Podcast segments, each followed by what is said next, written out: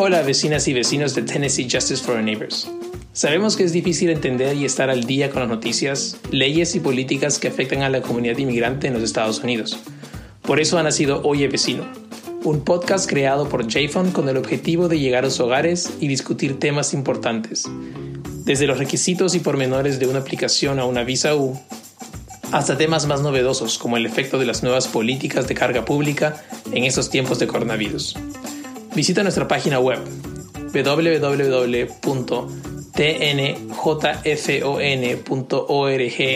diagonal vecino para descargar los episodios o búscanos en cualquier plataforma que usen para escuchar podcasts. Asimismo, podrán encontrar nuestra información de contacto en la descripción de este episodio. Escríbanos y mándenos sus comentarios y sugerencias y ayúdenos a correr la voz.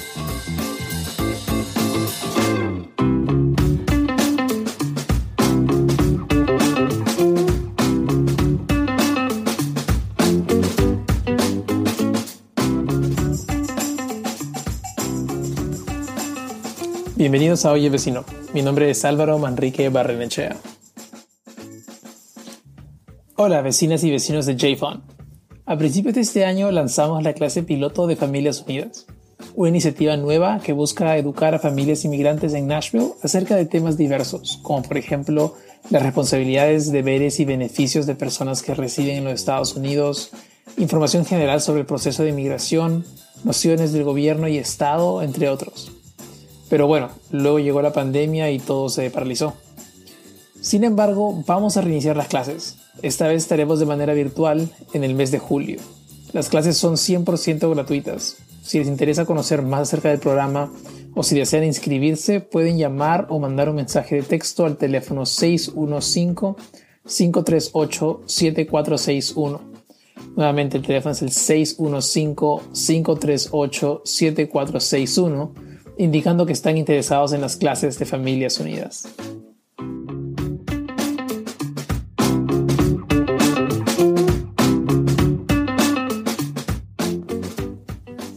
Y bueno, ¿ya han escuchado acerca del censo de este año en los Estados Unidos?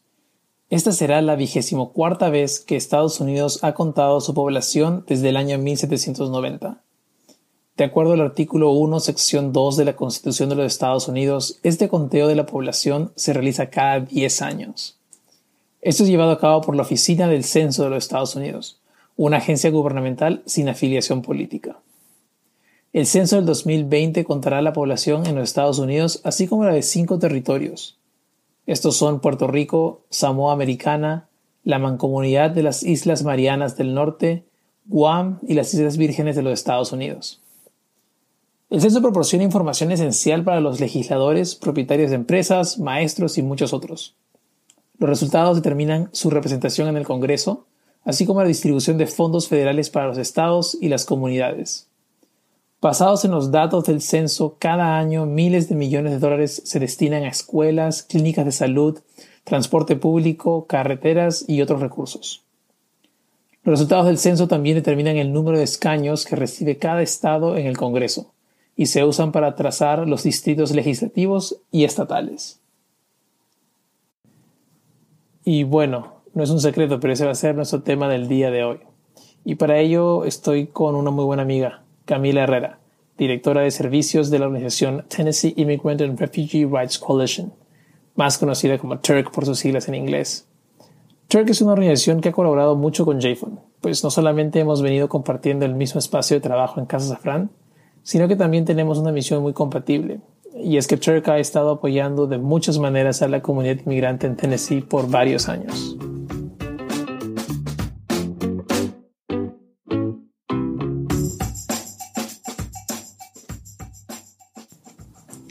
Hola Camila, bienvenida a Oye Vecino. Antes que nada, queremos agradecerte por tomarte unos minutos de tu tiempo que sé que es muy preciado para poder conversar con nosotros y con nuestros oyentes acerca de este tema que es muy importante. Entiendo que Turk ha tenido una gran iniciativa para poder llevar el censo a la comunidad inmigrante en Tennessee. Pero antes de comenzar a hablar de todo ello, ¿por qué no nos cuentas un poco acerca de ti? Yo sé que muchos no te conocen aún, así que dinos eh, qué cargo ocupas en Turk y desde cuándo estás allí. Hola Álvaro, ¿cómo estás? Muchísimas gracias por tenerme aquí en este podcast de Oye Vecino. Súper emocionada que hayan tenido esta oportunidad de lanzar este programa y así informar a la comunidad inmigrante sobre las diferentes cosas y situaciones que están ocurriendo y los cambios sobre todo. Bueno, pues de mí te cuento que yo soy de Colombia, trabajo en Turk, en la Coalición por los Derechos de Inmigrantes y Refugiados de Tennessee desde hace casi seis años. Soy la directora de servicios y Estoy a cargo de todo lo que son las clínicas legales, el trabajo del censo, las clases de inglés, eh, el tema de la educación a la comunidad y pues asegurarnos que también la comunidad tenga todos los recursos que necesita eh, para cumplir sus necesidades. Pues con razón que siempre te veo tan ocupada, siempre en algo. Pero para aquellos que no han escuchado acerca de Turk como organización, cuéntanos un poco de qué, qué es y cuál es la misión que tienen y qué programas ofrecen a la comunidad inmigrante.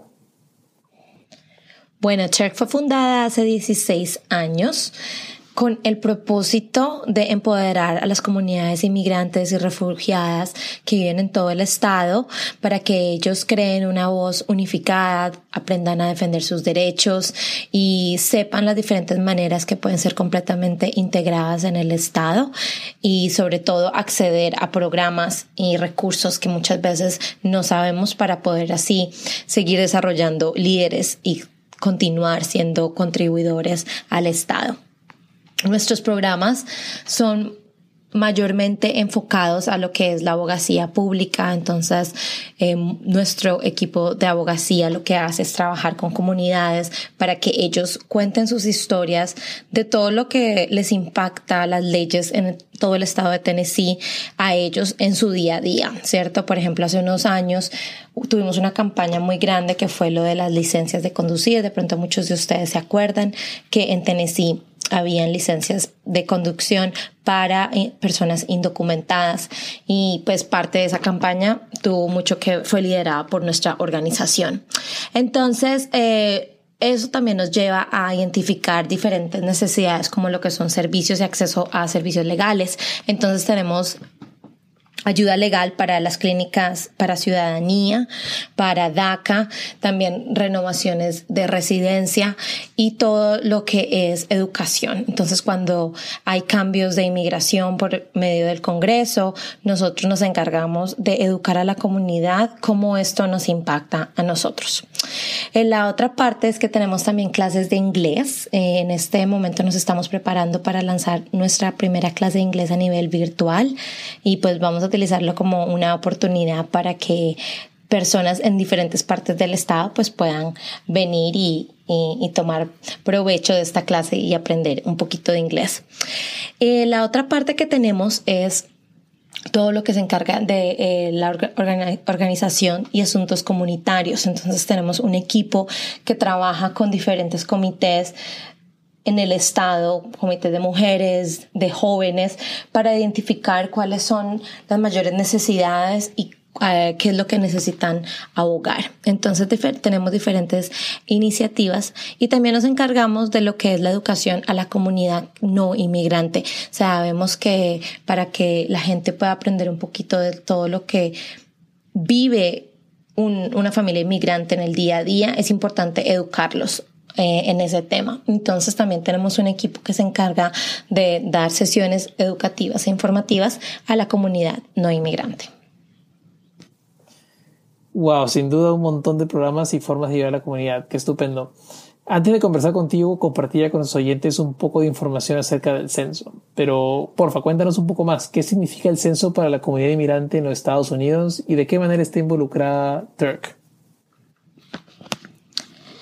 El censo, bueno, pues el censo, el objetivo principal es contar a todas las personas que viven en los Estados Unidos una vez y en el lugar correcto. Esto ayuda a que el gobierno federal pueda determinar cómo los fondos serán distribuidos a los estados por los próximos 10 años. La razón que es tan importante que asegurarnos de que haya participación de parte de todas las familias inmigrantes y refugiadas es porque esto puede afectar los recursos que el Estado va a tener en los próximos 10 años, como por ejemplo las estampillas de comida, el, el Ten Care, el Cover Kids, el WIC, cuánto dinero se le va a asignar a las escuelas públicas. Como sabemos, muchos de nuestros hijos atienden estas escuelas y muchos condados que no tienen el mejor sistema educativo. Y al responder esto, podemos recibir más recursos para poder tener lo que necesitamos.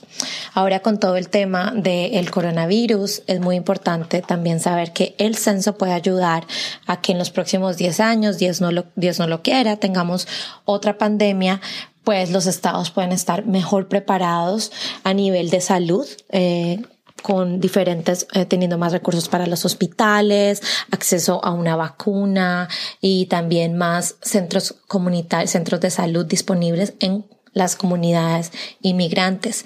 Entonces, por esa razón fue que nosotros como coalición decidimos pues involucrarnos en todo lo que era el tema del censo. Empezamos a, a pensar en esta iniciativa desde principios del 2019 y creamos una coalición a nivel estatal de organizaciones comunitarias, líderes religiosos y empresas que colaboran para asegurarse que cuente a todos los inmigrantes y refugiados en Tennessee. Nuestra campaña se llama Yo Cuento Tennessee. Y bueno, el coronavirus está en todo últimamente. Y de hecho te voy a preguntar sobre eso. Pero antes de llegar a esa pregunta, quiero que me respondas algo, un poco de números. Eh, ¿Cuál fue la respuesta de Tennessee la última vez que hubo un censo? Y digamos, ¿cuál es el objetivo para este 2020? Durante el censo del 2010, Tennessee tuvo una respuesta del 74% de la población. Eh, a nivel nacional nos mantuvimos en el porcentaje de respuesta, o sea, no estuvo uh, por debajo de, la respuesta nacional, pero sabemos que Tennessee eh, en los últimos 10 años uh, es uno de los estados con, la mayor, con el mayor crecimiento de población de inmigrantes y refugiados. Entonces, a raíz de eso fue que para nosotros eh, se volvió muy importante de que las familias inmigrantes completaran el censo, sobre todo porque sabemos que mucha gente no está familiarizada con este tema, de que hay muchos temores en la comunidad, eh, sobre todo de que esta información sea compartida con otros otras agencias gubernamentales como ICE. Entonces, a, medida de que vamos pensando, veníamos pensando cuál era la mejor manera de involucrarlos, decidimos que nosotros podríamos tomar esa iniciativa, ya que somos una organización en la cual la comunidad confía. Sí, pues muy interesante lo que nos comentas. Y en cuanto a la pandemia, que me imagino ha afectado algunos de sus planes, así como ha venido afectando el trabajo de nosotros y de muchas otras organizaciones y empresas. A ver, dinos, ¿de qué manera han modificado los esfuerzos de TERC en llegar a la comunidad inmigrante con información sobre el censo? ¿Consideran que la pandemia tiene un efecto muy grande en los números finales? Absolutamente.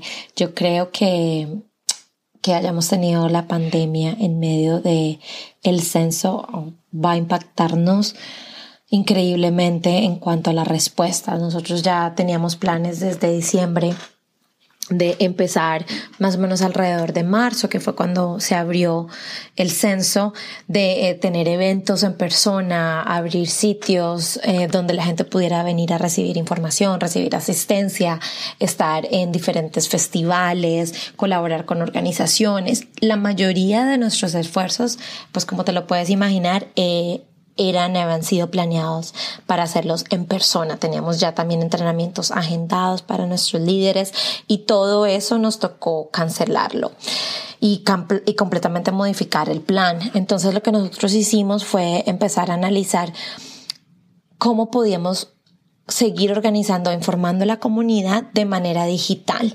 Entonces empezamos a trabajar con las organizaciones y con los negocios y líderes de fe en desarrollar una campaña digital utilizando todo lo que son las redes sociales como Facebook Live, como todas las publicaciones, Instagram, Twitter, para informarle a la gente sobre el censo. Y hemos tenido varias fiestas virtuales donde la gente puede aprender qué es el censo, la importancia, cómo se llena el formulario, porque yo sé que mucha gente tenía preguntas sobre eso, y también eh, pues cómo recibir asistencia en este tema. Fue un poco complejo porque muchos de los grupos con los que nosotros trabajamos no tienen internet en su casa, de pronto no están muy familiarizados con todo lo que es las redes sociales y cómo utilizar la tecnología a nuestro favor. Entonces nos tocó dar muchas capacitaciones a nuestros líderes y organizaciones de base para que ellos pudieran empezar a cambiar todos esos planes, a hacerlo de manera digital.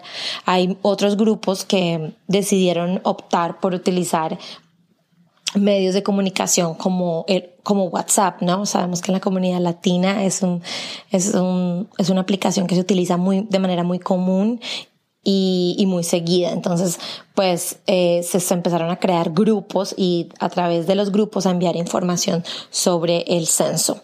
Y para la comunidad asiática trabajamos en, lo, en la aplicación que se llama Viber, que ellos utilizan. Entonces, pues ha sido la verdad todo un reto para nosotros, sobre todo porque, pues como te lo mencioné al principio, somos una organización a nivel estatal, entonces cubrimos todo el estado. Son 350 mil inmigrantes que viven acá. Entonces, la verdad fue un reto, pero pues estamos más en este momento al otro lado y nos sentimos pues como cómodos que la gente ha estado recibiendo la información y mucha gente ha estado contestando.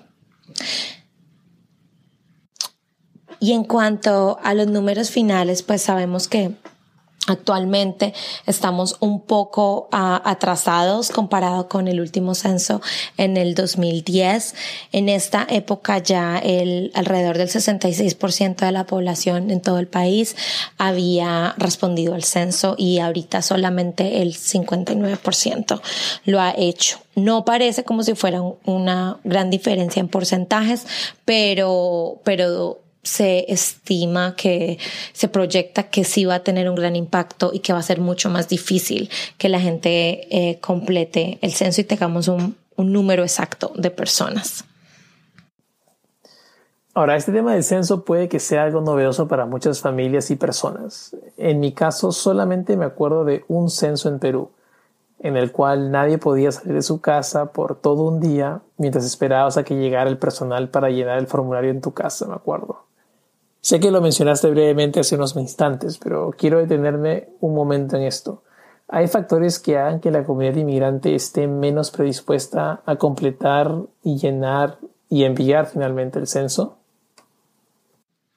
Así es, Álvaro. En Colombia también nos toca quedarnos en la casa todo un día hasta que vayan los trabajadores de la oficina del censo para que cada uno sea contado. Y me acuerdo que nos ponían una calcomanía en la puerta para que supieran que esa la familia que vivía en esa casa, en ese apartamento, había sido contada. Entonces, pues, por ejemplo, en este caso en Estados Unidos, uno de los factores que ha impactado en que la gente responda al censo es que pues desde hace cuatro años hemos vivido un clima súper antimigrante a nivel político y las familias están muy eh, reacias a compartir su información, ¿cierto? Entonces, eh, para nosotros es un reto adicional de explicarles a las personas que esto es importante, pero adicional que es seguro y que esta información es confidencial y no será compartido con otras agencias eh, de gobierno como ICE. Eh, yo creo que esa es una. Otro de los factores es que este es el, el primer censo que es llenado a través de Internet en línea y pues como les mencioné anteriormente, esto es algo que muchas eh, personas no están familiarizadas en cómo hacerlo, dónde tienen que ir, cómo navegar la información. Entonces creemos que eso también puede ser otro factor que impida que la comunidad llene el censo. Bueno, sí, obviamente, me imaginaba que esa era una de las respuestas que se venían. Camila, y para aquellas personas que nos escuchan y que aún no se han enterado que estamos en época de censo, y han estado pues esquivando el tornado que primero pasó por Tennessee y ahora la pandemia y de casualidad también esquivaron de repente todo el tema del conteo. ¿Cómo te llega el documento y de qué manera se puede llenar? ¿Hay alguna fecha límite para poder completar el censo? Para todos los oyentes que nos están escuchando en este momento y no han escuchado sobre el censo, bueno, pues les cuento que hay tres maneras de completarlo. Uno es en papel, eh, la segunda es en línea y la tercera es por teléfono. Entonces, a principios de marzo, todas las casas recibieron un documento que es una invitación para que llene el censo en línea. Solamente el 20% de la población recibió el cuestionario a principios de marzo. Entonces en esa invitación daban la información de la página donde se tiene que ir, que es www.mymy2020census.gov. Una vez ingresa a la página, esta página está disponible en 12 idiomas, incluyendo español. Entonces puede darle clic en la, en donde dice español y de ahí continuar. Si tiene la invitación con usted, en esa invitación también hay un número de identificación de 12 dígitos, donde lo ingresa en ese momento y de ahí continúa ah, para completar el censo. Si no tiene ese, ese número de identificación, no hay ningún problema, simplemente le da clic en la parte de abajo donde dice no tengo mi número de identificación y puede continuar. También se puede llenar el censo por teléfono, como se los había comentado, y la línea de español, cada hay 12 líneas en 12 diferentes idiomas, pero la línea de español, el número es el 844-468-2020. Se los repito en caso de que no pudieron anotarlo, 844-468-2020. 2020. Entonces, de ahí directamente podrá hacerlo completamente en español y la verdad es relativamente fácil. Yo me demoré cinco minutos en hacerlo. Y bueno, la fecha límite. Eh, el censo inicialmente estaba programado para que se terminara en agosto a principios de agosto, pero a raíz de todo lo de la pandemia decidieron extenderlo para que la gente tuviera más oportunidad de llenar el formulario hasta el 31 de octubre. Entonces todavía tenemos unos mesecitos pues para poder ponernos las pilas y hacerlo. Excelente, gracias por, por comentarnos sobre eso. Y si alguien quiere más información aún sobre el censo, tal vez hay gente que no, digamos, no obtiene las respuestas que necesita de la página o si quiere interesa saber, tiene una pregunta específica, o tal vez de repente quiera conocer un poco más sobre Turk y quiere aprender inglés o quiere participar en algún otro programa, ¿cómo nos conectamos con, con ustedes, con Turk? Claro, aquí les comparto nuestra línea de asistencia que es el 615-414-1030. También nos puede enviar un número de texto a ese mismo número y podemos atenderlo. Podemos eh, colaborarle con los diferentes programas que nosotros ofrecemos o remitiéndolo a otras organizaciones, depende de la necesidad que usted tenga, o asistiendo, dándoles asistencia e información sobre el censo, pero también en este momento de la pandemia, y esto fue algo que no te mencioné eh, al principio, Álvaro, sobre nuestra organización, es que hemos estado trabajando mucho en cuanto a ofrecer apoyo para aquellas familias inmigrantes que han sido impactadas por, por la pandemia. Por ejemplo, aquellos que necesitan completar eh, la aplicación del desempleo, los cuales las personas que están recibiendo cartas de desalojo por parte de sus arrendatarios o personas que necesitan buscar centros de salud para hacerse el examen. Toda esa información la estamos trabajando en este momento y estamos trabajando muy de cerca con todas las trabajadoras domésticas y los que son trabajadores esenciales, aquellos que trabajan en las plantas de carne y de pollo. Estamos eh, dando una educación masiva acerca de sus derechos, si asegurarse que estén teniendo el equipo necesario para protegerse del virus y que la compañía esté tomando todas las medidas que necesitan para proteger a sus empleados.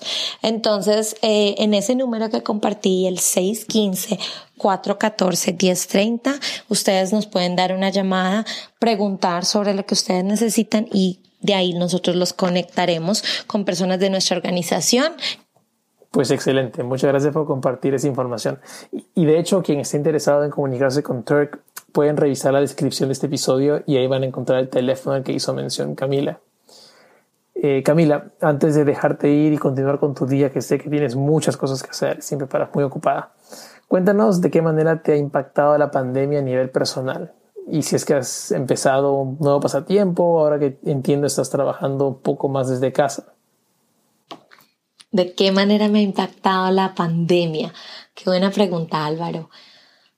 Pues, ¿qué te digo? Yo creo que ha sido un momento para mí clave como para bajarle a la velocidad a todo mi, nivel de trabajo y ritmo. Em, por nuestro trabajo siempre hemos, em, estamos como en el corre-corre, respondiendo llamadas, emergencias, crisis. Em, y esto fue una, ha sido una oportunidad para mí como para analizar la situación, de pronto tomar las cosas más despacio, mirar las cosas que están a mi alrededor, apreciarlas de manera diferente. El estar trabajando de casa es algo que me ha gustado mucho, que nunca me imaginé, pues porque me encanta estar rodeada de personas, porque mi naturaleza es muy introvertida.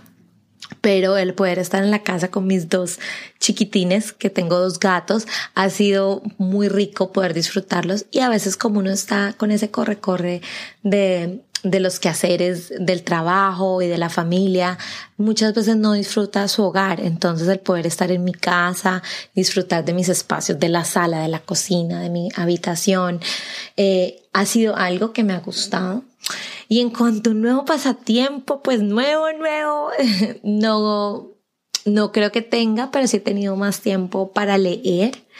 He tenido más tiempo para hacer como cosas que me gustaban, como salir a caminar, como ver programas que, que tenía en mi lista que no había tenido tiempo de hacer, eh, cocinar, estaba aprendiendo a cocinar cosas diferentes e interesantes.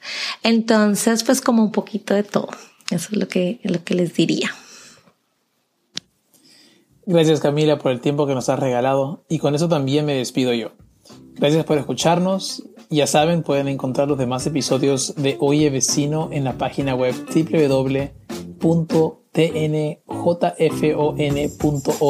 diagonal vecino o en su plataforma de podcast favorita. No se olviden, digan a sus vecinos que nos descarguen y escuchen.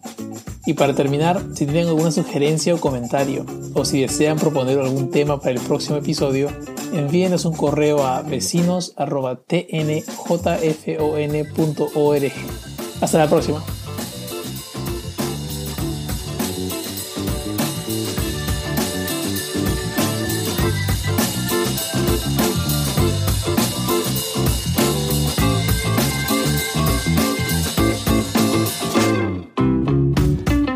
Mezcla de sonido de Oye Vecino es realizada por Carlos Rosa, de Woodbine United Methodist Church y Primera Iglesia Metodista. La edición y el contenido de nuestros episodios es realizado por el equipo de JFON, que incluye a Tessa Lemos del Pino, Bethany Jackson, Ainet Burguía y quienes hablan. Oye Vecino es un podcast de Tennessee Justice for Our Neighbors. Oye Vecino es una fuente de información para la comunidad inmigrante en los Estados Unidos. Mi nombre es Álvaro Manrique Barrenechea. Gracias por escucharnos.